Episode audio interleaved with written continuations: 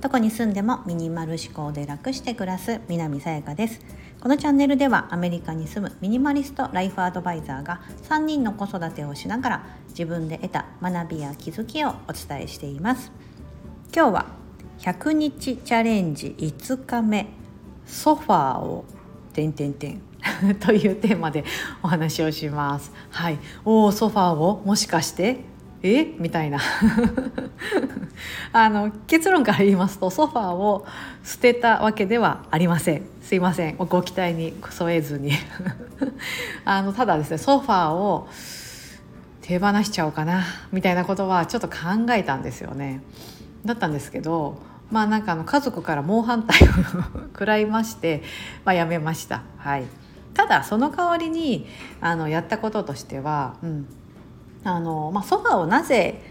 やめたいというかそのなくてもいいんじゃないかなと思った一つの、まあ、2つ原因があって1つ目はソファーをですね窓際のところに置いてるんですけどソファーを置いてることでその窓からの光みたいなところ若干遮断してるところもあるんですよね。うん、なかったらこれもっと前面にこう窓からの光を受けれるなみたいな感じで思っててなんか見晴らしもいいしなんかない方がいいのかなと思ったことが一つと。うん、なんです。あともう一つはそのソファーでやっぱりちょっとついダラダラしちゃったりとかあとですねソファーでこうなんかねおちびちゃんとかがねおやつ食べたり夫もそうなんですけど おやつ食べたりしてソファーボロボロねなんか汚くなるんですよ。お菓子のカスが落ちたりおちびちゃんに至ってちょっとジュースこぼしちゃったりとかして、うん。まあ、テーブルに座らせろ座らせろよって話かもしれませんけどもう2歳児にそんなこと言ってもねまだ分かんなかったりしてもう3人目となるとですねその辺だいぶですねまあなんかもうちょっと後でいいかなみたいな 感じになってもうちょっと野放しにしちゃってるところもあるんですけど、まあ、そうするとですねこうソファーがなければそんなこともないしなんかソファー掃除するの面倒くさいなとか、うん、なんかあって、あ、それもあるしなってこう2つ原因であやめようかなと思ったんですよね、うん。なければそう思わなくていいですし、ね、掃除がとか言わなくていいし、まあ、窓からの景色ももっと良くなるかなと思ったんですけどやはりないとですねこうなんかちょっとした時とか不便なのかなと思ってまあ一旦踏みとどまりました ということで、えっと、やったことがあります。うん、ちゃんとソファーをあの掃除しました。はい、うん、であのー、そのソファーのカバーをですね全部あの洗って洗える部分を全部洗って掃除機をちゃんとかけて、まあ、ソファーの下ソファーの下よく掃除あのしてるんです。クイックルワイパーで掃除やるんですけどちゃんとそこも掃除して、うん、よしなんか綺麗な状態になったみたいな。でできるだけおちびちゃんにもですねあのもう今後ここでおやつ食べないでみたいな感じで「なんで?」みたいな感じで 言ってますけどあのいうふうにしてまあちょっとそのまだ手放せない。うんでもいつか手放してやろうと 心の中で企んでますがまだ手放せないけどもだったらそのあるものを、まあ、ちょっと大切にだったりとか、うん、あの気持ちよく使えるような状態にちょっと保とうかなというふうに思ってます。うん、ででもそうやってやっててその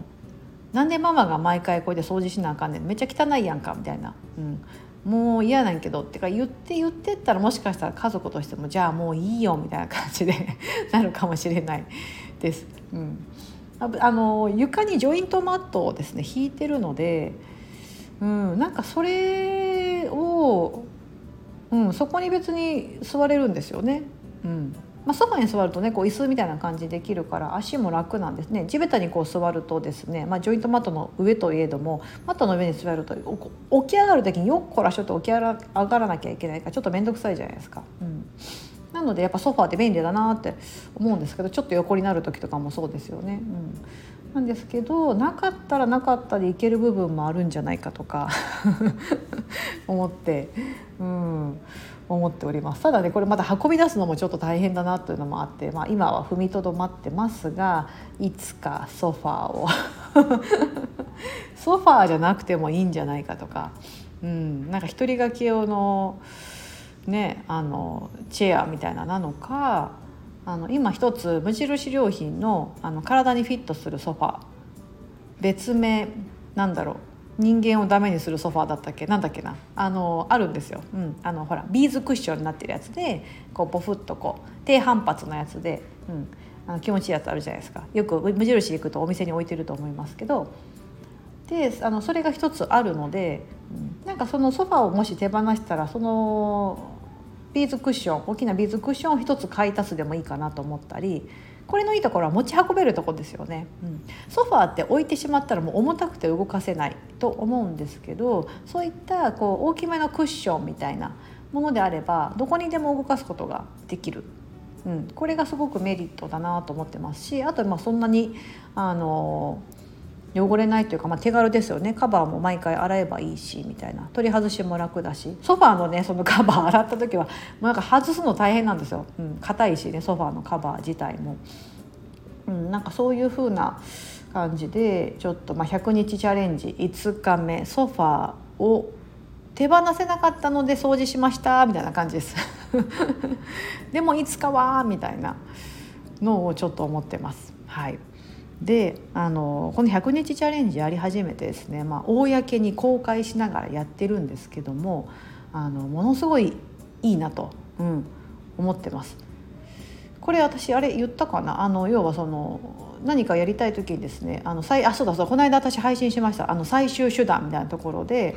継続力を維持するための最終手段っていうテーマでお伝えしたんですけどもう誰かに言ってしまう。もうそれが人数が多ければ多いほど人の目が増えていくじゃないですか。うん。そうするとですねあのもうそれを極めてやろうというか、うん、やらなければいけないみたいなところもあったり、まあ、それを楽しむ自分もそうですし、まあ、ダメだったらこう ダメ今日とかもそうじゃないですか「おソファー行ったのか」というみんなの期待を裏切ってすいません。あちょっと捨てれなかったんでソファーはやっぱ必要なんでちょっと掃除しましたとかなんだそれかよだと思うんですけど、うん、でもこうそれを思うことだったりとか、うん、なんかやっぱりそのやってる四角いチャンジやってやってるぞと思うと思うとですねいろいろ探すんですよね。今まで散々物減らしてきてあの お友達でも「それ以上どこ減らすの?」みたいな。最後無人島行くんじゃないのとか言われて 100日目には無人島に行くのかみたいな感じ言われたんですけど、まあ、それはまあなかなかないんですけどあのまあ、そういうふうにこうやるぞと思ってるとですねこういろんなとこが気になってきたりとか、うんね、100日間ネタ大丈夫かなって初め思ってたんですけどいやいや結構あるなと、うん、思ってます。そうすると暮らしを見直しますし、うん、あのアップデートできるというか、うん、いうふうにあと自分が気づかなかったところをちょっと気づけたりとか、うん、でそれで言ってるとやっぱ情報も入ってきますし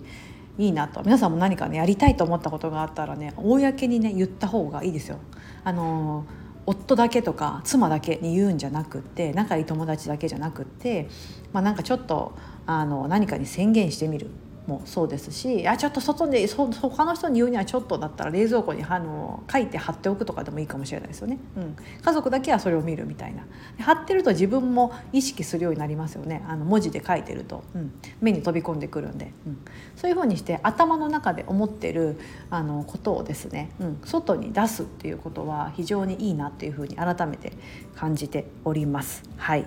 今日は100日チャレンジ5日目ソファーを点点点手放せませんでしたが